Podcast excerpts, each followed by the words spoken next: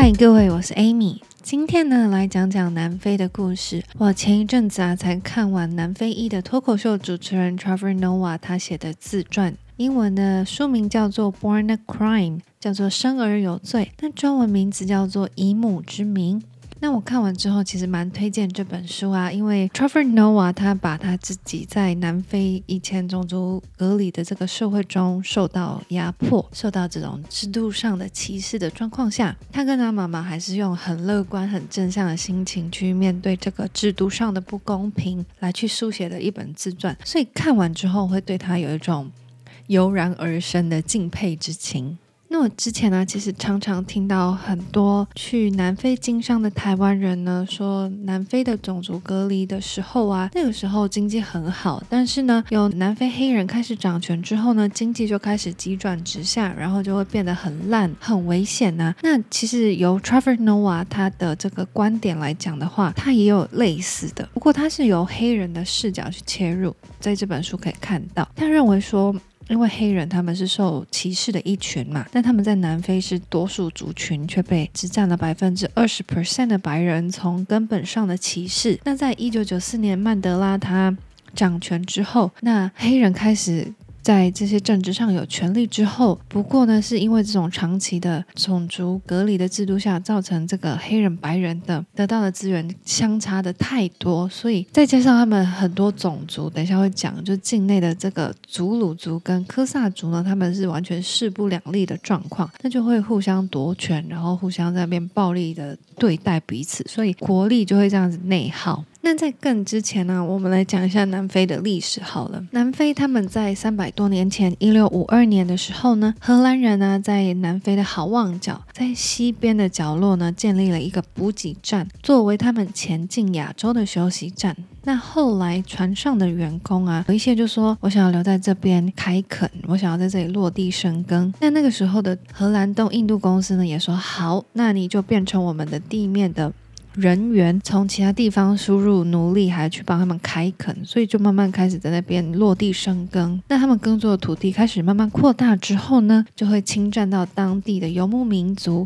叫做克伊桑族的土地。那他们就征服，开始殖民这些地方，然后把领土慢慢的扩大。那当地其实啊。荷兰人在那边住下来之后呢，还会有一些法国人、跟英国人、跟德国人呢，就也是在那边生活，所以他们就落地生根，成为叫做 Afrikaners 南非的白人。荷兰人统治了一百五十年之后，他们的海上霸权最后视为。那大英帝国兴起之后呢，就在一八零五年的时候就接管了好望角这块领土。那随即啊，就跟南非的白人呢，就有一连串的冲突，比如说要征税啊，然后呢还说。不准有这个奴隶制，跟这些荷兰人说啊，你们失去奴隶会有损失嘛？我们大英帝国会赔钱给你们，但是你们要申请这笔钱的话呢，自己搭船到伦敦去领。所以呢，这些规定啊，就让他们越来越不满。然后再加上他们实行这个官方语言要用英文等等这些矛盾，就让这些荷兰的后裔非常的不爽，所以他就带着他们自己的农奴呢，跑到了内陆去开垦。那他在那边呢，就遇到其他部落的族人，叫做科萨族，也就是 Trevor Noah 的族裔。他们那个时候呢，荷兰人就跟他们激战很久之后，终于拿下了这块内陆很大一块的土地，然后呢，就成立了两个共和国，分别叫做奥兰治。自由国跟川斯瓦共和国，那这两个国家啊，它其实是在内陆。那荷兰人其实想要再拿下往东侧靠近印度洋那一块土地，不过那一块呢，其实是很剽悍的祖鲁王国的所在地，所以荷兰人跟英国人呢、他们就慢慢的用五十年的时间蚕食鲸吞掉祖鲁族的土地。那英国人其实他们一开始呢，不太在乎荷兰人这个大迁移。而且英国大英政府、大英帝国那个时候还承认说，荷兰人他们建立的那两块共和国的主权。那他们自己默默的在南非的东南方，在祖鲁王国的下方呢，再划了一块土地，然后自己鼓励英国移民还有印度人去那边种植甘蔗、开垦。那就过了大概大概七十多年后，在一八七九年的时候呢，英国就把祖鲁王国给吃下来了，然后他们就把领土范围再扩大。那这个时候刚好在一八八零年代啊，川斯瓦共和国呢就开始采集到了钻石跟黄金，那就引起了很多人口去采矿啊，去淘金嘛，还有这些采矿公司的进驻，所以那边就慢慢形成了一个重镇，叫做约翰尼斯堡，也就是现在南非的首都。那原本啊，其实不太在乎那两个荷兰的共和国的英国啊，一听到有。钻石跟黄金呢，他们也开始蠢蠢欲动，想要把这两个国家给吃下来。所以呢，他们就开始大做文章，就说川斯瓦政府对这个在他们国内的英国的侨民非常的不公平，然后就一直写信跟他们说不要对他们那么不公平。那开始大做文章，后来呢，甚至还派兵去进攻，要去攻打这个川斯瓦共和国。那后来这场战争呢，打了两年又七个月，在一八九九年的时候开打，然后打了两。两年又七个月，那后来死伤其实非常的惨重。大英帝国很勉强的控制住两个共和国的这个反抗的势力，但是荷兰人呢，那个时候用游击队的方式去反击，所以他们就是英国人防不胜防，所以他就后来就统一就盖起了集中营，然后把荷兰人呢全部都赶到这些集中营去统一管理，然后限制他们的行动自由啊，还有食物跟医疗，所以很多的妇女，特别是小孩，因为疾病的关系，或者是没有吃饱的关系，所以饿死了。然后甚至还有一次把整个荷兰一个城镇的荷兰人全部都屠杀吊，死了大概一万多人这样子。所以集中营的形象让英国整个大伤，然后受到国际的谴责。那后来双方因为这样子两年的这种激战，然后都累了之后呢，就签下了一个中战的协议。这两个奥兰治自由国跟川斯瓦共和国呢，就承认大英帝国是他们合法的主权国，然后要设英文为官方语言。但是呢，在学校跟法院中是可以用 Africans，就是所谓的南非荷兰语。那在一九一零年的时候呢，他们就整合成了南非的联邦。那其实这个集中营啊，欧美这些统治者的手段里面，比如说西班牙曾经也在古巴盖起集中营，然后美国也曾经在二战的时候呢，在加州盖起集中营，然后把那些日裔的美国人全部都关进去，一直都有的。那话说回来，我们在讲到英国把这个南非整个领土都吃下来之后呢，他们开始去管理这个钻石矿跟金矿嘛。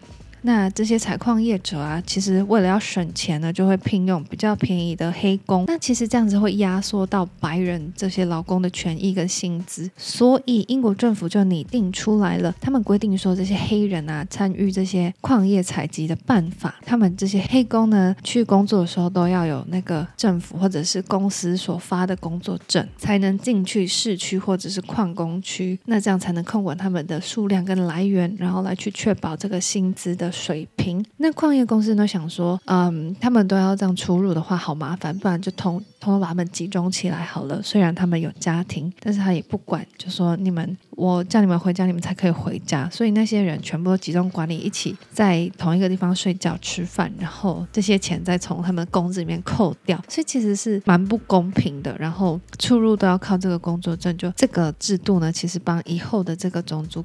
隔离的政策埋下一个很深远的影响。那后来在南非脱离，后来南非在脱离英国的掌控之后呢，这一群荷兰的后裔。Afrikaners，他们又开始重新的掌权。他们在一九四八年的时候呢，成立了一个党，叫做 National Party 国民党。那那个时候，他们就去参考了有种族分离的国家他们的政策，比如说像美国、澳洲、纽西兰，那他们就拟定出自己版本的叫做南非版的种族分离制度。那英文叫做 Apartheid。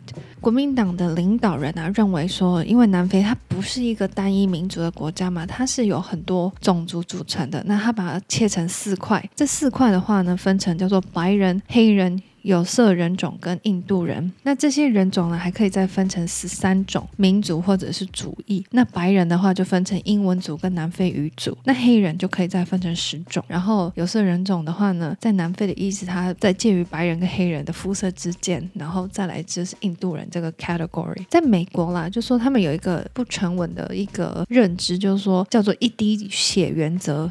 就说你爸妈有一方啊是黑人的话，基本上那个小孩就会自己认定自己是黑人。但是呢，呃，南非的分类就会叫做 color 有色人种，他不算是黑人，也不算是白人。那 Trevor Noah 呢，他就算是这个 color 有色人种里面的一区。等一下会提到为什么。那现在啊，就是说在南方的官方语言里面呢，在南非的官方语言有十一种，这个可以反映出来他们种族很多元。比如说有祖鲁语。科萨语，然后英语，然后跟那个南非荷兰语，然后还有其他少数民族的语言，所以他们其实沟通上有的时候是很有障碍的。但是啊，这个只占南非二十 percent 的白人呢，他们那时候在建立南非国的时候呢，是把黑人定位成服务白人的人种，所以呢，他想要都市有黑人服务，但是都市是白人住的，就是下班时间你们黑人就通通就出去就对了，所以他们把黑人强制赶出这个。都市的生活圈，那指定他们去住，只有南非国土只有十三 percent 的，就是这么小的地方。那本来啊，就在大都市住的黑人，他们没有办法，就是只好被赶出去，而且住的地方整个都被推土机给铲平，然后盖起华丽的房子给白人住。那他们就自己就跑到很狭小的地方，用棚子搭起来的这些。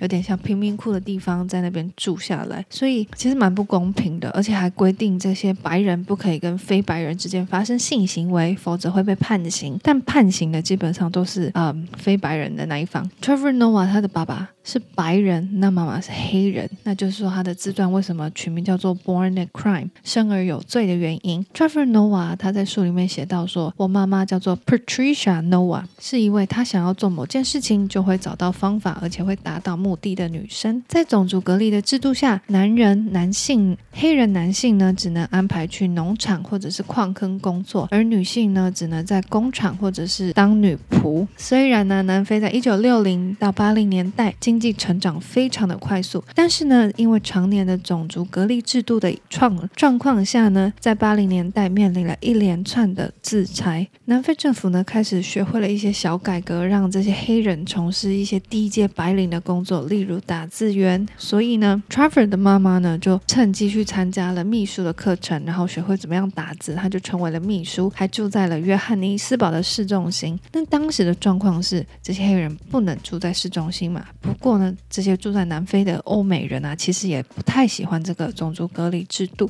所以呢，会偷偷的提供住宿给这些黑人住。那 Trevor 的妈妈就找到了一位德国人，让他同意住在这个公寓里面。然后呢，虽然有地方住了，可是他妈妈有时候下班走在市中心，还是会被警察抓住，然后叫他出去这样子。那违反规定的话呢，其实要被罚三十关三十天，或者是五十块钱南非币。那那个时候是他半个月的薪水。但他妈妈其实其实还会付清，就是马上付清，然后继续住在市中心，我行我素。那后来他就还是住在市中心，那还认识了邻居，叫做是一一名瑞士裔的德国人。那他们就发展出一些友谊。那后来 Trevor 的。妈妈就跟他提议说：“我想要有个 baby，你可以提供我精子吗？我想要有个小孩，但你不用养，没关系，你可以马上走人。我真的不会要求你做任何事情。”那那个瑞士人啊，跟他差了二十四岁的瑞士人就说：“嗯，我不想要小孩。你看我都四十六岁了，没有没有结婚，没有小孩的原因就这样子，所以我拒绝。但是呢，Traver 妈妈她想要一件事情，她就会达成。所以最后呢，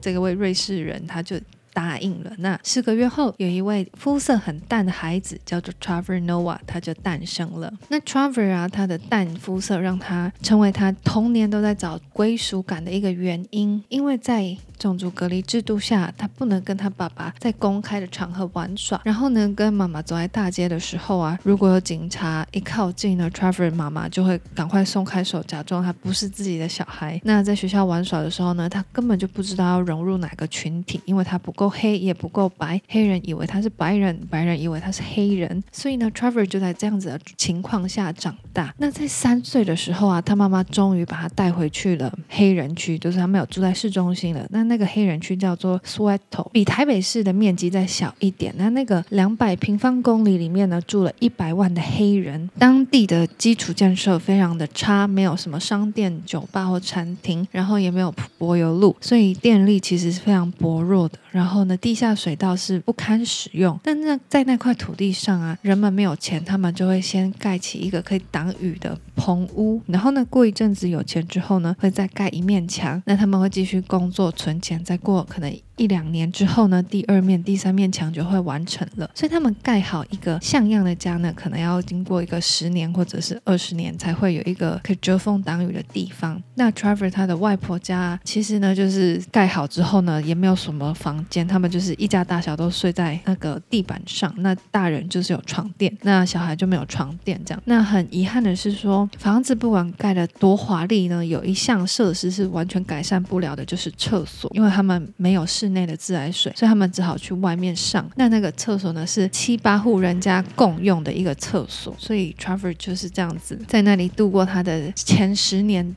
Trevor 他小时候很皮，他真的超皮的。他有一次呢，就把他表姐的耳膜给弄破了。在玩扮家家酒的时候，把他耳膜给戳破，然后呢，他表姐的耳朵呢就开始流血，然后全部的小孩子就开始尖叫大哭。他们家的外婆呢就把这些在吵闹的小孩全部都打一遍，然后除了 Trevor，Trevor Nova 就没有被打。那那个时候他外婆呢就在他妈妈 Trevor 妈妈回来之后呢，就跟他说：“你小孩真的很皮耶。”然后他妈妈就回答说：“皮就打他。”那他外婆就说：“我不知道要怎么打白人小孩，我我不敢打。” Trevor 的外公也是哦，他呢看到这个 Trevor 五六岁的时候呢，会叫他 Master，会叫他主人。然后呢，在他出去的时候，Trevor 都要坐后面。然后外公呢就把自己当成司机，问他说要去哪里。所以看到这边的时候还蛮难过的。那 Trevor 啊，他就随后就说到说，其实在这个种族隔离的制度下，南非的白人政府呢，他们其实有开办了一个叫做做班图学校给黑人就读。班图的意思是在非洲最多黑人讲的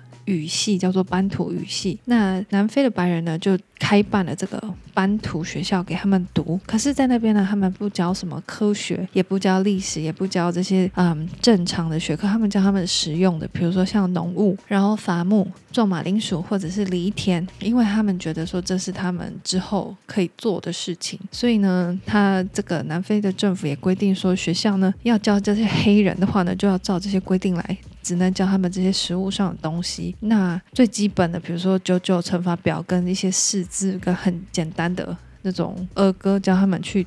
看认识字那些教完之后呢，就开始去学这些实物的。那有些学校不听话的话呢，就会被停办。所以在那个 Trevor 的爷爷奶奶那一代呢，就是都过着这样的生活。但是 Trevor 的妈妈比较幸运一点，她那个时候就自己偷跑出去工作，然后就遇到了这个呃白人牧师他们开的学校，然后没有他们没有听的南非政府教他们要怎么教学，开始教 Trevor 的妈妈读英文啊，然后识字跟写字，然后学了一些普通。学校会教的东西之后，所以他才开始参加了这个秘书课程，然后开始赚钱。可是呢，他有讲到一个东西，我觉得蛮有趣的，就是说。以前就常听到一些 NBA 的球星，他们常常会有破产的消息传出，因为可能要援助什么他们家里面的其他人呐、所以他们就会把钱一直就是给其他亲戚，所以会破产。那在南非的话也有类似的现象，这是 Trevor Nova 他提到的。他说很多黑人家庭呢，把他们的时间都花在解决过去的问题上，这就是身为黑人而且一贫如洗的诅咒，并且这个是代代相传的诅咒。我妈妈。称之为黑人税，因为你之前好几个世代的族人都被掠夺一空，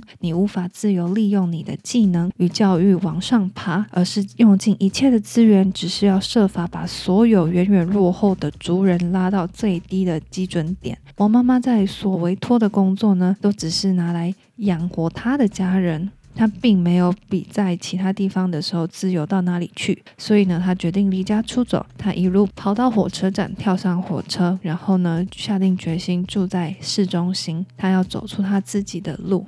他还有提到一个东西，就说有一句话叫做“给他鱼吃，不如教他怎么钓鱼”。但是 Trevor Noah 说，在南非，你学会了这个东西之后，你拿不到鱼竿。然后我听了之后就觉得，哇哦，非常的震撼，就想说他们的资源是是看得到拿不到的。然后啊，我接下来要再提的是，后来虽然这个曼德拉掌权之后，祖鲁族跟科萨族的这个对抗还是非常的巨大。这边就要提到一个故事，就说 Trevor Noah。他的妈妈是一个非常虔诚的基督教徒，他一天礼拜天呢要去上三个教会，行程很赶。那有一天礼拜天呢，那个妈妈要带着他跟他的弟弟，那弟弟才一岁哦，还在襁褓中的弟弟要去搭巴士，要去参加这个教会。然后呢，他们家的那个车子呢，好死不死又发不动。那个 Trevor Noah 就跟他妈在那边争执很久，就说：“你看你车发不动，就是上帝叫你待在家里不要乱跑的意思。”但他妈妈非常虔诚，就说：“不是，这是上帝叫我要去克服这件车子发不动的事情，然后赶快去教堂去找他。那他们就在那边吵很久，最后呢，他们就去搭小巴，然后去参加这些教会。那那一天呢、就是三个教会都去完要回家的时候呢，那个时候就发生了一个非常可怕的一件事情。他发现说呢，其实那个时候正在暴动。那他就讲说，曼德拉从狱中被释放的时候，我才五六岁。我记得电视上看到新闻，然后大家都很高兴。我不知道为什么要高兴，我只知道我们就是高兴。我知道有一个叫做种族隔离制度的东西，它结束了。而且这件事情非常了不起，但我并不知道当中的错综复杂。我记得的是，我永远不会忘记的是随之而来的血腥暴力。有人会称这个叫做民主打败种族隔离制度的胜利，叫做不流血革命。它被叫这样子，是因为白人流的血不够，流的不多，但是黑人流的血其实满街都是。种族隔离政权垮台的时候，我们都知道现在换黑人当家了，但问题是，是哪个黑人？是英卡达自由党，还有非洲国民大会党在夺权当中引发的大量血腥暴力。这两个族群之间的政治互动非常的复杂，但是。最简易明了的说法，其实就是这个是祖鲁族以及科萨族之间的傀儡战争。英卡达党绝大部分的人都是祖鲁人，非常的好战，非常的国家主义。非洲国民大会党则是包含了很多不同族群的的广大结盟，但他那个时候的领导者主要都是科萨人。这两大族群呢，非但没有为了和平而团结，反而势不两立，因此犯下了令人难以置信的蛮横罪行，大型的暴动爆发，上千人被歼灭，火项链便是家常便饭。火项链这种酷刑，就是一种用橡胶轮胎围住被害者的躯体，绑住他的双手，然后在他身上浇上汽油，点火把他活活烧死。非洲国民大会会这样子对待英卡达党。英卡达党也会如此对待非洲国民大会党。我有一天就曾经在上学的路上看到一具如此惨死的焦黑尸体。晚上我会跟我妈妈打开我们的黑白电视看新闻时，十几二十人被杀，五十人被杀，一百个人被杀掉。我住的地方呢，就是这两个政党之前冲突最严重的地区。一个月至少会有一次，我们开车回家的时候，看到社区着火，然后几百名暴民在街上走动。我妈妈。会慢慢的把车钻过人群，绕开这些燃烧轮胎围起的封锁线。轮胎比什么东西都还会烧，而且它以一种你无法想象的怒火狂烧。当我们开车经过那些烧燃烧的路障的时候呢，感觉好像是在烤炉里面一样。我常跟我妈说，我想撒旦在地狱里面烧的一定是轮胎。不论什么时候，只要发生暴动，所有邻居都会很聪明的躲在门后面，但我妈从来不来这一套，她会照样出门。当我们慢慢通过路障的时候，他会瞪这些暴民一眼，让我过。我跟这些狗屁一点关系都没有。他在危险面前绝不退缩，这种让我感到惊奇。我们家是否为一级战区是一点都不重要，反正他有事情要做，他有地方要去，就是这样子的固执，让他坚持，即使车子故障，还是要去上教堂。即使主要干道上有五百名暴民用着火的轮胎围起封锁线时，我妈还是会去。她说：“去换衣服，你要去上学，你要去教会。”就在没有车的星期天，他们已经去上了三个教会，然后呢，要回家的时候啊，已经深夜晚上九点了。那这个时候呢，没有路上空荡荡的一个人都没有。Trevor 呢就转头跟他妈妈说：“你看吧，这就是为什么上帝希望我们待在家里。”但是呢，他们就在那里等的小巴，等了又等。那在种族隔离制度下呢，政府没有为黑人提供大众运输工具，所以黑人呢就创造出来自己的运输系统。一个由私人企业所掌握的非正式公车路线网络，这完全是非法经营的。因为小巴市场完全不受监控，它基本上就是有组织的犯罪。不同的公司经营不同的路线，他们也会相争哪里归谁管，贿赂走后门是家常便饭，有很多暴力事件。这时候，Trevor 已经累到快睡着了，然后一台小巴都看不到。最后呢，他妈妈就拦了一台便车，那这个司机愿意载他们一程，他们就上车了。但是呢，他们才刚开始开不到十公尺呢，就有一台小巴从右边冲出来，然后超到前方把他们拦下。一个祖鲁族的司机呢，拿着武器下车，那个武器是祖鲁族传统的武器，基本上就是干架用的棍棒，用来敲碎对方的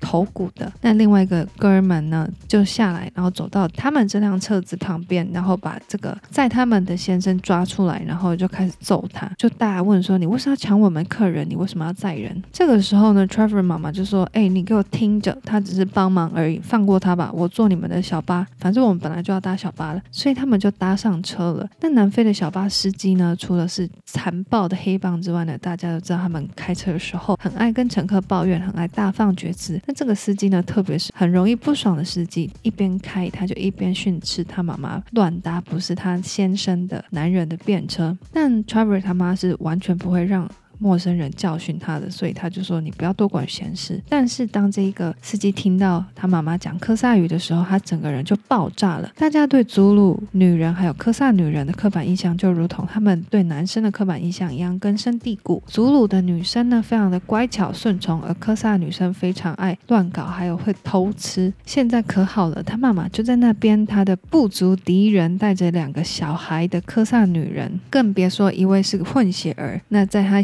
眼中就印证了这个刻板印象，所以呢，这个司机就说：“哦，你是科萨人，那我懂了，难怪你会乱上其他陌生人男子的车子，恶心。”他妈妈就不断的斥责这个司机，这个司机就不断的羞辱他妈妈，那还开始在这边比中指，然后越来越凶悍，直到下一步就说：“你们科萨女人的问题就是你们都是妓女，你们今天应该要学到一些教训。”这个司机呢就开始飙车，然后开得非常快，完全不停，只有只有在十字路口。有时会慢下来看看有没有车子，然后继续狂飙。那在那个乱世，离死亡大家都不远，所以他妈妈呢有可能会被强暴，有可能会被杀掉，这些都是有可能发生的选。但是 Trevor 说他当时没有意识到他们所处的危机，因为他上完三个教堂之后真的太累了，他就睡着了。这个时候呢，Trevor 妈妈开始意识到危险，他就开始跟这个司机道歉说，不好意思，我让你生气了，你可不可以让我们在这里下车？这个司机马上说不行。Trevor 妈妈就说真的没。关系，我们可以走路。司机就说门都没有，他开始在路上狂飙，车道上空荡荡的，没有别的车。Trevor 呢，刚好坐的很靠近小巴的安全门，他妈妈就坐在他旁边，抱着小婴儿安德鲁，他就看着窗外奔驰而过的马路，靠在他身旁跟他说：“Trevor，他在下一个路口。”慢下来的时候呢，把门打开，我们就跳出去。他说的一个字，诺亚都没有听到，因为他那时候已经睡死了。所以就来到下一个红绿灯的时候，司机把油门轻放了一点，开始检查左右的来车。当时他妈妈就靠过来，把安全门拉开，抓着他，尽力的把他丢出去。然后妈妈就抱着弟弟，像一个球一样。包住他，然后就在身后跳了下来，一切就像一场梦一样。痛！痛楚打在他的身上，他重重的跌落在柏油路上。他妈妈跌落在他的身旁，他们翻了又翻，滚了又滚。他现在睡意全无，就在半梦半醒之间变成了这什么情况啊？所以呢，他听到他妈妈说“快跑”，所以呢，他马上就开始跑。他妈妈也开始跑起来，就像是动物的直觉，在一个暴力永远在酝酿、随时都在等待爆发的世界里长大。他学会了直觉。当在黑人区警察带着震爆装备车还有装甲车、直升机突然出现的找个地方赶快躲起来。所以呢，他们就开始跑。那两个男人呢，把小巴停下来，下车开始追。但是呢，他们一点胜算都没有。Trevor 呢，跟他妈妈像一阵烟一样跑得老远。司机应该觉得不可置信吧？Trevor 还记得回头看他们一头雾水之后放弃的表情。等到他们跑到喘过气来之后呢，他们找到了警察来载他们回家。他妈妈说：“至少我们现在安全了，感谢上帝。”这个时候呢，Trevor 就跟他妈妈说：“听着，老妈，我知道你爱耶稣。”但是或许下个礼拜你可以叫他来我们家里玩，因为今天晚上真的一点都不好玩。他妈妈开始大声的笑着，在半夜的加油站的灯光中，一个小孩跟他妈妈双手沾满了血迹尘土，在痛楚中放声大笑。今天要分享的地方。这本书新的差不多到这，然后下个礼拜会继续分享这个《Born a Crime》这本书，真的蛮有趣的。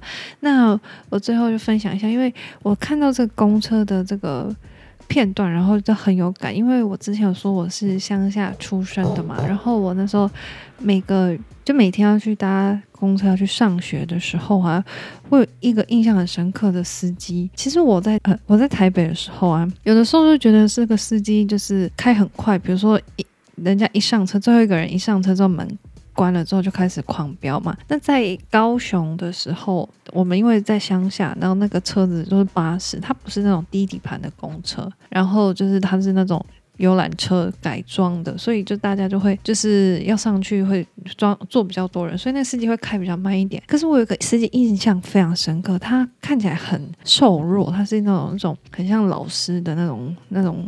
类型，可是他开起车来真的很像笑诶，很可怕。就是有人超他车，他会开始在车上一直狂骂脏话那种，然后还会按他开始按喇叭，然后一直狂拔，很恐怖。然后有一次吧，他就就是不知道有一台车怎么了，好像摩托车吧，超他车还是让他有一点。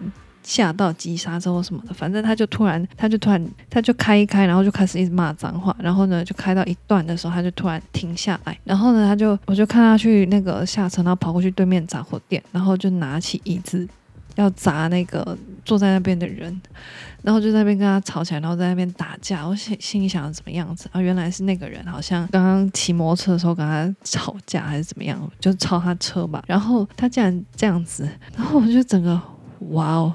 我觉得非常非常讶异，怎么会他的态度怎么会跟这个跟外表看起来完全不一样？好像很有一些人就是一开车就会变成这样子，但他最后后来好像在市区的时候，就是反正他好像撞到人或什么的吧，就是之后就没有看到他了。然后就 Trevor Noah 这个这个事情，然后就让我回想起以前在高雄的一些事情。那嗯，故事最后啊，我就是放一段这个。